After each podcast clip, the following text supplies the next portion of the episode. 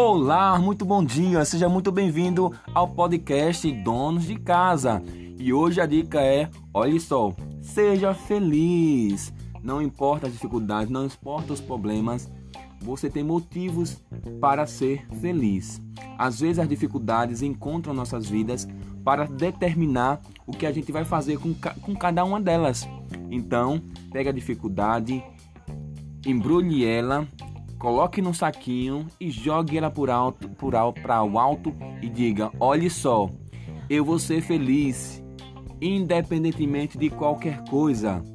A dificuldade pode vir, mas eu vou estar acima dela, com a graça de Deus. Tchau, gente. Tenha um dia de paz e muita felicidade. Tchau, tchau.